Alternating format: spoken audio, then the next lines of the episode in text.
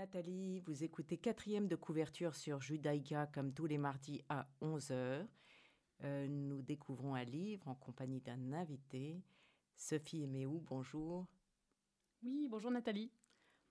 Sophie Eméou, vous avez trois enfants, Augustin, Constance et Émile, qui aura 8 ans cette semaine. Bon anniversaire Émile. bon anniversaire Émile. Vous partagez votre vie entre votre métier de banquière, vos voyages, votre passion pour le sport. Euh, c'est le Muay Thai en fait. Ah. C'est la, la, boxe thaï, c'est un art martial euh, thaïlandais. D'accord. Et le ski?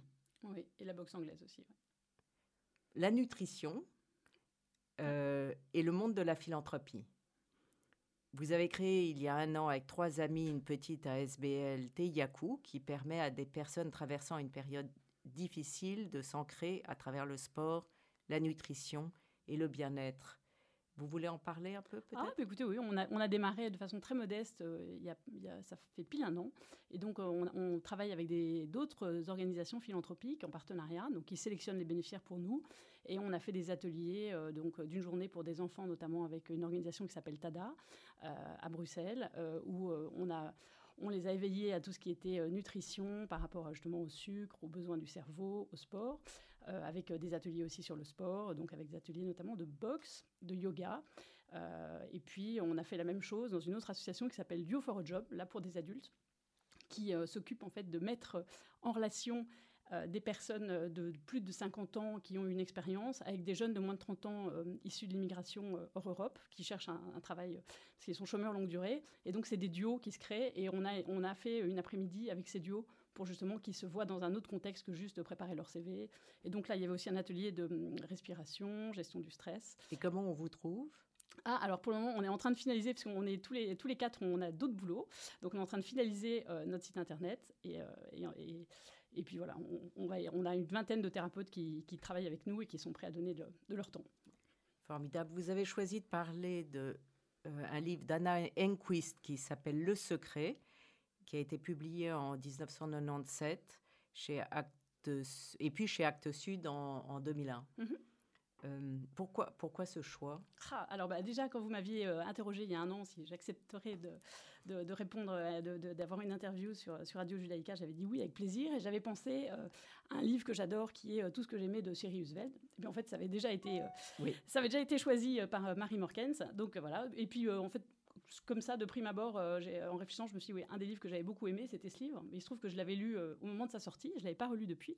Donc j'avais un peu, un peu perdu le, fil du pourquoi euh, ça m'avait tellement plu. Et je, je m'y suis replongée la semaine dernière et ça m'a encore plus plu. C'est un, un, lien très fort entre un objet, un piano, la musique qui est comme fil conducteur d'une famille, voilà, qui, qui permet à des personnes à la fois d'être tout à fait euh, fédéré au début de l'histoire. Et puis, en fait, euh, on voit que, que le, Anna Enquist, donc euh, le personnage principal qui est Dora, au fur et à mesure, bah, s'isole dans sa musique. On voit un peu tous les effets aussi pervers que, que, que les répétitions, les, concerts, enfin, tout l'épuisement, la fatigue que ça génère sur elle. Et le fait que finalement, elle se, elle se coupe totalement de ses émotions, du monde. je trouvais ça assez passionnant. Euh, la première phrase, c'est le piano à queue suspendu dans l'air se détachait telle une côtelette grillée sur les sommets enneigés. Euh, parce que c'est en fait euh, Dora, donc qui est le personnage principal, né pendant la Seconde Guerre mondiale dans, une, dans des Pays-Bas qui sont censés être neutres, mais qui sont quand même envahis par, par l'Allemagne. Euh, et donc, euh, au fur et à mesure de, sa vie, elle devient quelqu'un de très très très connu dans le monde du piano. Et puis, euh, elle a des, gros gros soucis de santé qui, l'obligent à partir vivre, à s'exiler dans le sud de la France, dans les Pyrénées. Et donc, le, fil conducteur, c'est la trame du livre, c'est sa vie. Et on démarre avec ce piano qui est le piano, qui est l'histoire de sa vie, qui est amené dans les Pyrénées dans, le premier chapitre. Et qui est un personnage à part entière, puisqu'il il est effectivement omniprésent dans, dans, ce livre. Voilà, et puis, euh, et puis même, on voit, d'ailleurs, je trouve que c'est assez lumineux dans le, dans le, premier paragraphe, on voit que ce piano euh, bah, change même la vie du village l'arrivée de ce piano, c'est vraiment quelque chose qui est accueilli par les enfants, par les, par les, les, personnes plus âgées, comme, comme un cadeau. Alors en effet, elle, délaisse petit à petit sa famille, euh, son mari, son frère, euh, ses parents, pour se consacrer euh, au piano, au concert et, et, à son art. Elle dit, je dois jouer, elle doit jouer partout, elle doit faire entendre ces sons qu'elle a dans la tête, c'est la seule chose qu'elle sache faire, la seule chose qu'elle maîtrise, il le faut. Alors je ne sais pas si, si elle s'éloigne, si, si, elle choisit de s'éloigner, ou c'est plutôt si, si c'est vraiment la vie qui fait qu'elle est incapable d'être en lien. Plus elle est dans sa musique, plus en fait, elle est, y a, enfin moi j'ai eu un sentiment que ça, c'était presque, ça touchait presque à l'autisme, euh, ce qui au début créait énormément de liens avec euh, sa maman, avec euh, son frère. Bah, petit à petit, ça s'effiloche et elle rentre dans sa musique et en fait elle passe complètement à côté de sa vie. Enfin on voit qu'elle est incapable d'avoir des liens même avec ses amis, qu'elle rate l'amour de sa vie, voilà, en s'enfermant dans la musique et finalement elle termine euh, voilà, de, bah, assez, assez seule et sans même réaliser euh, ce qui, est, ce qui, ce qui m'a plu aussi dans le livre, c'est que c'est un personnage qui passe à côté de beaucoup d'opportunités, mais on ne ressent pas ça. Elle, elle, ne le ressent probablement pas comme, comme un échec du tout, puisque elle, c'est sa musique qui la nourrit et c'est ça qui fait sa joie euh, intérieure. Oui, c'est ce que j'allais dire. Pour elle, elle réussit complètement sa vie. Et donc, c'est, il y a, je vais, je vais vous lire quand même cet extrait où elle explique qu'elle n'est pas comme les autres aimeraient qu'elle soit, mmh. qui, qui était, que j'ai trouvé très intéressant. Euh, mais il faut que je retrouve ce passage. Euh, en attendant, on va peut-être écouter le premier choix musical que vous avez euh, sélectionné. C'est quoi? C'est une musique africaine, la Momali. Tout à fait. On va l'écouter. J'aime beaucoup.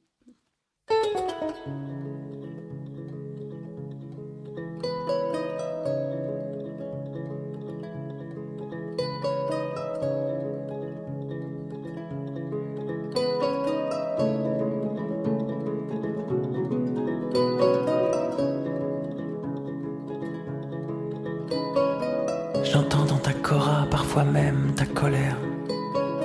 J'entends dans ta cora ton cœur qui bat, mon frère.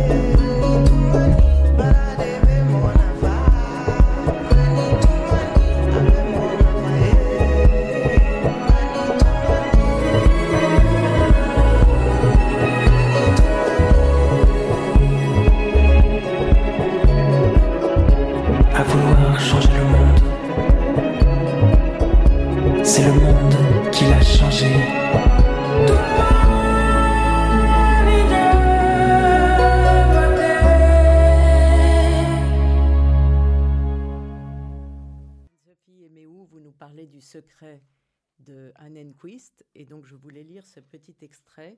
Dora est couchée à côté de Beau, c'est son mari, éveillé. Mozart bouillonne dans sa tête. Des bribes de pensée repoussent parfois la musique. Comme, comment il la voit? C'est ce à quoi songe Dora. Beau la voudrait triste, ne demandant qu'à être sauvée. Van Beek j'imaginais qu'elle souhaitait voir grossir son ventre. Silbermann se sent proche d'elle.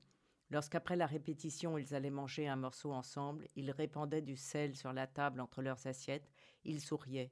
C'est une tricheuse car elle ne lui ressemble pas, elle ne veut pas de ventre et elle n'est pas triste. Ils la font mentir, elle ne peut faire que ce que Mozart a écrit, de cela elle est certaine. La lumière du soleil sur une terre dévastée, elle ira en voyage, elle jouera, elle part. Et c'est cette écriture très directe, très puissante euh, tout du long Mhm. et des passages sur la musique magnifiques. Oui, tout à fait. Moi, il y en avait un aussi que j'avais beaucoup aimé, euh, que je vais retrouver là. Voilà, c'est justement sur le fait que, bah, à un moment donné, elle ne peut plus, elle, elle a l'arthrite elle ne peut plus jouer. Et donc, euh, ses souvenirs de la musique. Et donc, le sentiment le plus violent était la nostalgie du premier accord. S'asseoir. Sentir son dos et ses épaules. Enfoncer la pédale de droite pour que les cordes, libérées, attendent de vibrer ensemble sous la caresse des marteaux. Les mains planées au-dessus du clavier, portant déjà l'accord en elles. Les doigts avaient conscience de leur position et de leur poids. Ils désiraient ardemment l'ivoire et l'ébène, leurs extrémités aspirées aux touches. La descente, le son qui monte. La porte de la musique est ouverte. Oui. C'est aussi sur le prix qu'exige une carrière, parce que, comme vous disiez, elle a le sentiment d'avoir réussi sa vie, mais au détriment de sa vie personnelle. Et donc, est-ce qu'il faut toujours, euh, pour satisfaire une passion, Ah, alors ça, je, pense que c'est aussi lié. alors, L'histoire euh, de Dora, pour moi, est aussi très très fortement liée à quelque chose qui n'a rien à voir avec la musique. C'est un secret très, très fort qu'elle porte en elle, puisque euh, voilà, son, son professeur de chant qu'elle admirait, qui a été déporté pendant la guerre, euh, en fait était son père naturel. Et donc sa maman lui a caché, et elle porte ça en elle, et c'est probablement ça qui, qui fait qu'elle a vraiment du mal à être en lien avec les autres, à mon avis, dans ma lecture. C'est pas Alors que le piano. Le piano, c'est son refuge, mais c'est son refuge parce qu'elle sent qu'il y a un vide énorme euh, lié, à, lié à ça. parce qu'elle elle, elle ne l'apprend que très tard dans sa vie Elle l'apprend tout à fait à la fin du livre et très très tard dans sa vie, euh, quand sa maman est déjà décédée. Mais elle le sent. Enfin, on- dès, dès le début, je trouve que dans, dans toute la lecture, dans, dans tout le, le fil du livre, on sent qu'il y a cette espèce de, de doute, euh, voilà, de, de- Elle a ce, lien très fort avec ce professeur de piano qui s'avère donc être son père. Et leur seule conversation, c'est à travers la musique. à travers la musique. Et de temps en temps, il lui caresse les cheveux, mais c'est très, ils ne se parlent jamais. Exactement. Donc c'est voilà ce côté un peu mutant. euh, elle l'a elle l'a aussi appris euh, petite à travers cette personne qui à la fois lui apprenait à chanter, donc ce qui est quand même assez euh, amusant parce qu'il lui apprenait à chanter, mais en effet il était incapable de lui parler et ils, étaient vraiment euh, très très liés euh, par cet amour de la musique. Et son père, enfin le mari de sa mère qui l'a élevé et qu'elle pensait, dont elle, enfin, elle pensait que c'était son père, elle l'horripile, bien entendu, puisque Alors, son existence même Elle l'horripile, mais c'est vrai que petite, elle comprend absolument pas pourquoi, donc elle se sent euh, totalement rejetée. Et c'est vrai que au début, j'aime beaucoup l'ambivalence entre euh, son côté lumineux, le côté euh, la musique. Enfin, elle est- totalement portée. On voit que quand elle est quand elle est jeune, tout de suite, elle a vraiment une carrière extrêmement prometteuse, interna- internationale. Et donc, elle a ce côté très lumineux et qui la relie quand même pas mal avec sa maman au début du livre, et, avec forcément cet homme, son professeur de chant, enfin, qui, en tout cas dans le souvenir, puisqu'il il décède quand elle est très jeune.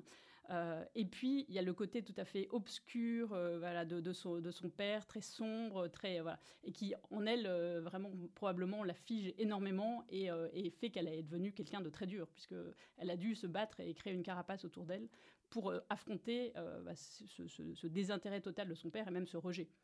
Il y a son frère qui est handicapé et qui s'anime quand elle joue du piano. Voilà, alors ça c'est aussi quelque chose, son, frère est, est né euh, trisomique et il ne il est très très profond et les seuls moments où il n'est pas dans la colère, dans, dans la brutalité, c'est quand elle joue du piano, où là, on voit que c'est... Et c'est ça aussi, ce que la musique peut remplir de douceur des, êtres qui ne se connaissent pas, qui ne parlent pas les mêmes langues. Il y a aussi tout ce côté euh, de, l'oppression de la guerre au début, et on voit d'un côté, elle est oppressée par tout ce qui se passe, et d'un autre côté, la musique apporte beaucoup de légèreté à leur vie euh, familiale. Vous jouez du piano? Ah, alors j'ai joué pendant 5 euh, ans quand j'étais euh, euh, jeune, enfin quand j'étais petite. Je suis pas du tout, malheureusement, pas du tout douée et j'ai arrêté après 5 années de conservatoire. par contre, comme j'avais un professeur qui était très très très exigeant, j'ai eu l'obligation bah, de jouer déjà tous les jours, mais surtout d'écouter beaucoup de musique classique, d'aller à des concerts non-stop. Donc j'ai, grâce à ça, appris à aimer beaucoup la musique et donc je continue à beaucoup aimer. Mais je ne joue plus malheureusement. Mais peut-être je m'y remettrai un jour. Euh, Dora donne tout à fait envie de jouer, évidemment, parce qu'elle n'existe que lorsqu'elle joue. Et il y, a, euh, il y a des passages dans un concert où euh, son mari est gêné parce qu'elle a la tête qu'elle a lorsqu'elle fait l'amour, et c'est la même tête, et elle s'exprime beaucoup plus dans, dans ce jeu que dans la vraie vie. Et, et elle pense en musique. Enfin, tout est tout est, tout est lié au rythme. D'ailleurs, même l'écriture du livre, c'est ça que j'aime beaucoup, est très, très, euh, à la fois très douce, très lente. Euh, voilà, et, on, sent que c'est l'inspiration musicale euh, qui, a porté l'auteur aussi. Comment vous trouvez le temps de lire avec tout ce que vous faites? Ah, ben voilà, j'ai la chance, je ne dors pas énormément. Et puis, j'ai jusqu'à il y a très peu de temps, je regardais absolument jamais la télé. Là, c'est vrai que le confinement a un peu changé mes habitudes parce qu'avec mes enfants, j'ai découvert Netflix et les joies de Netflix, donc je passe un peu plus de temps maintenant. Vous avez découvert des bonnes séries? Ah oui, il y en a, il y a pas mal que j'ai bien aimé. On a aimé euh, euh, Design Survivor, qui était euh, très sympa. On a aimé Califat. Là, on est en train de regarder Fauda. Enfin bon, il y a plein de, plein de choses. C'était, c'est assez, assez sympa. Et donc, mais d'habitude, je lis le soir. je lis surtout aussi beaucoup en vacances. Donc ça, c'est, vraiment mes moments privilégiés pour, pour prendre des livres. Et puis, euh, parfois, quand je suis complètement captivée par un livre, bah, au lieu de me lever à 6h15 euh, ou 6h30 pour m'occuper de mes enfants, bah, je me lève une heure plus tôt et je, je démarre la journée comme ça. Et je trouve que c'est toujours euh, très, très chouette. Et quel genre de livre vous aimez bien? Alors, j'aime beaucoup les romans. J'aime beaucoup les romans étrangers. enfin, une de mes plus grandes passions, c'est le voyage, depuis toute petite. Et, et, donc, bah, je, je, sais, c'est une façon probablement de m'évader, d'apprendre de, les différences. et donc, je, je, lis beaucoup de, beaucoup de romans étrangers, principalement très peu de, très peu de biographies, très peu de romans historiques. Vous aimez vous évader et l'imaginaire. Exactement. Le dernier livre que vous avez lu? Alors, le dernier livre que j'ai lu, c'est 1984. Et je l'ai relu, parce que je l'avais lu quand j'étais euh, adolescente, parce que mon fils aîné euh, avait travaillé dessus cette, euh, cette année. Et puis, ben, dans le confinement, voilà, c'était l'occasion d'avoir des bonnes discussions sur le sujet avec lui, et c'était très sympa de le relire. Et quel est le livre qui vous a fait lire? Alors, un livre euh, qui Une vie de Maupassant, qui a été vraiment un des premiers livres que, que j'ai lu et qui m'a vraiment euh, euh, énormément plu, ému. Voilà. C'est vrai que c'est un sujet pas très très gai. Je pense qu'aujourd'hui, je trouverais, si je le relisais, ça, je trouverais ça probablement un petit peu trop mélancolique et trop lent, mais, mais c'est vraiment quelque chose qui m'avait totalement pris. L'histoire, elle m'avait captivé. Et votre prochain livre? Alors mon prochain livre, j'en ai, euh, ben, en fait là je pars la semaine prochaine euh, en vacances en Bretagne et, euh, et j'en ai pris quatre. Et donc j'ai pris alors un livre de Joseph Kessel que j'ai pas encore lu qui s'appelle Les mains du miracle. Oh formidable, vous revenez en parler. Voilà, qui est le qui est le, lien entre le massage, enfin les, thérapies manuelles et qui est enfin, le bien-être. Donc ça c'est quelque chose qui me qui m'intéresse et et puis parce qu'on peut à travers ses mains et le corps faire émerger puisque en fait c'est l'histoire de de Himmler, hein, je crois, c'est ça, donc qui, qui, grâce à son thérapeute, a réussi, enfin plutôt son thérapeute, grâce au lien qu'il a créé avec lui, a réussi à, à, éviter des choses, euh, à sauver des vies, à sauver beaucoup de vies. Et donc, donc ça, c'est, je l'ai je l'ai jamais lu, mais j'ai, entendu parler. Et comme euh, j'adore euh, le massage et que je pratique moi-même le massage, je trouvais que c'était super intéressant de le lire. Ensuite, un Sirius Veld, puisque c'est, vraiment une, une auteure que j'aime beaucoup, le Souvenir de l'avenir. Donc voilà, je connais pas le thème, mais on m'a dit que c'était top. Et puis Beata euh, euh, Mérès, Tous tes enfants dispersés, voilà, qu'on m'a conseillé aussi. Alors le problème c'est que j'ai des centaines de livres chez moi que j'ai pas encore lus. Donc là je les ai euh, piochés justement hier soir. Et puis un dernier, c'est Olivier Rollinger pour une révolution délicieuse. Et donc ça c'est c'est le livre du, du, chef étoilé Olivier Rollinger qui est en Bretagne et qui qui explique bah, tout le lien euh, entre euh, le fait de, voilà, de, de, bien, bien cultiver, bien manger, euh, l'impact sur soi, sur la planète, mais voilà, mais de façon assez poétique. J'avais lu sa biographie que j'avais adorée. C'est quelqu'un que j'ai eu l'occasion de croiser, que j'aime beaucoup, donc je vais, je vais lire ça. On va écouter JP Sachs, If the World Was Ending.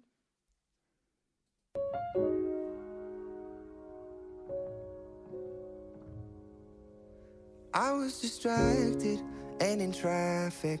I didn't feel it when the earthquake happened, but it really got me thinking. Were you out drinking? Were you in the living room chilling, watching television? It's been a year now. Think I figured out how how to let you go and let communication die out. I know you know we know you weren't down for forever, and it's fine. I know you know we know we weren't meant for each other, and it's fine. But if the world was ending, you'd come over, right? You'd come over and you'd stay the night. Would you love me for the hell of it? All our fears would be irrelevant. If the world was ending, you'd come over, right? The sky'd be falling and I'd hold you tight. And there wouldn't be a reason why we would even have to say goodbye. If the world was ending, you'd come over, right? Right? If the world was ending, you would come over, right?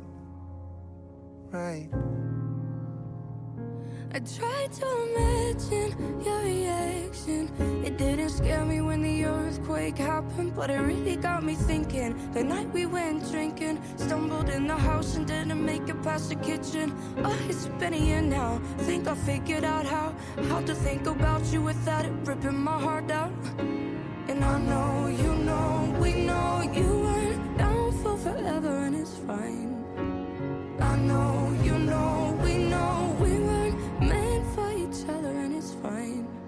But if the world was ending, you come over, right? You come over and you stay the night. Would you love me for the hell of it? All our fears would be irrelevant. If the world was ending, you come over, right? Sky be falling while I hold you tight. No, there wouldn't be a reason why we would even have to say goodbye. If the world was ending, you come over, right? You come over, right? You come over, you come over, you come over, right? Mm. I know, you know, we know you went down for forever, and it's fine.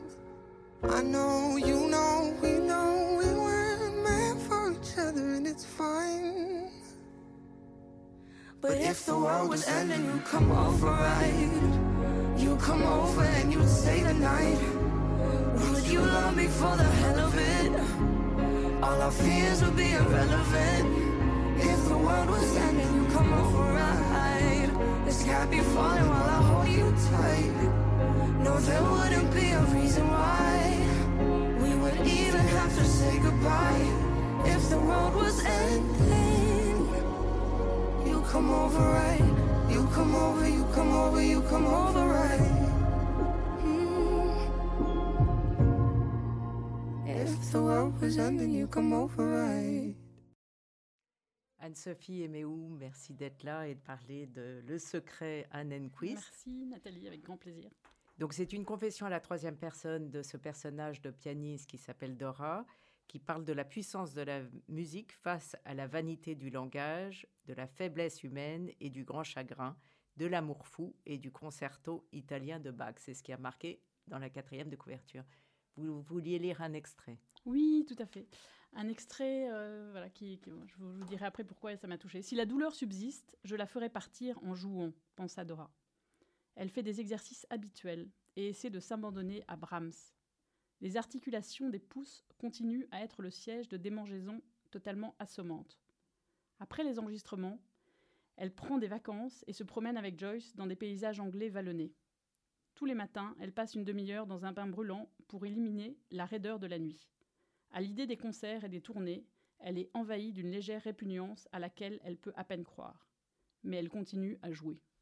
Donc on voit que même quand elle a cette, euh, arthrite euh, ruta- rhumatoïdale qui, se déclare, et juste au moment où sa maman décède en fait, Et en fait, il y, a un concours de circonstances, en tout cas, il y, a, des synchronicités dans sa vie qui font qu'elle apprend que sa maman décède, elle apprend que son, le, secret dont elle sent que ça lui pèse depuis petite, c'était le, le, fait que son professeur de chant était son, son père. Et c'est le moment où sa maladie se déclare et où finalement, c'est un peu l'effritement, elle peut plus jouer. Donc, euh, bah, elle se bat le plus possible pour continuer à jouer. Mais après, elle continue à jouer, mais virtuellement, en fait, en, pensant, en rêvant, en méditant. Et donc, c'est toute la fin de sa vie où elle est finalement seule dans, des endroits, des paysages magnifiques des Pyrénées. Euh, elle continue à, jouer de la musique. Et, le, point final, c'est que son piano, qu'elle n'avait pas avec elle parce que sa maison était trop petite, finit par la rejoindre euh, voilà, dans les Pyrénées. Mais qu'est-ce que vous pensez de la fin? Parce qu'en en, réalité, il y a son mari, qui devient son ex-mari assez rapidement. et et en, réalité, le livre commence. Il y a plusieurs débuts. Hein. Il y a sa naissance, euh, le, temps est recomposé. Enfin, c'est des fragments de temps. Euh, et son mari, euh, qui a épousé une autre femme, qui a eu des enfants, apprend qu'elle est dans les Pyrénées et cherche à la rejoindre. Et donc, il quitte sa famille pour la rejoindre. Et petit à petit, on se dit, mais il va rester avec elle. Et ça finit un peu ça ne finit pas, voilà, Ça ne finit pas, puisqu'il est dans les Pyrénées, il est dans son village, il va près de sa maison. finalement, en tout cas, le livre n'explicite pas la rencontre, si elle a lieu ou pas. Et, euh, donc, bah, c'est tout à fait. Euh, voilà, on peut tout imaginer euh, dans cette fin. Et, lui, c'est clair, n'a pas compris qu'elle soit partie du jour au lendemain sans raison. et donc, il, a toujours eu cette recherche en lui d'essayer de, de, trouver un fil conducteur à, cette rupture et de comprendre pourquoi elle l'avait quitté. il était jaloux de sa musique. Et il n'a pas compris qu'ayant fait une fausse couche, elle disparaisse complètement de sa vie. Sa vie, tout à fait. Et donc, c'est, il a envie, de, il a envie de, de, de, savoir, et en même temps, je pense que c'est voilà, la, fin du livre, c'est, euh, c'est probablement euh, trop dur pour lui d'être confronté à la réalité des choses. C'est qu'en effet, elle est heureuse, elle a eu la vie qu'elle voulait, elle est seule. Mais. Euh, oui, vous croyez qu'il n'y va pas? Moi, je crois qu'il y va quand même, mais... Je sais, moi, je ne je sais, je sais pas comme ça que je l'ai lu, mais bon, je ne sais pas, en fait. D'accord. Très bien. Je vous remercie beaucoup. Merci, Nathalie. Écoutez quatrième de couverture dimanche à 14h et sur podcast ou radiojudaïka.be. Je vous retrouve mardi prochain à 11h avec un nouveau livre et un nouvel invité. Merci Nathalie.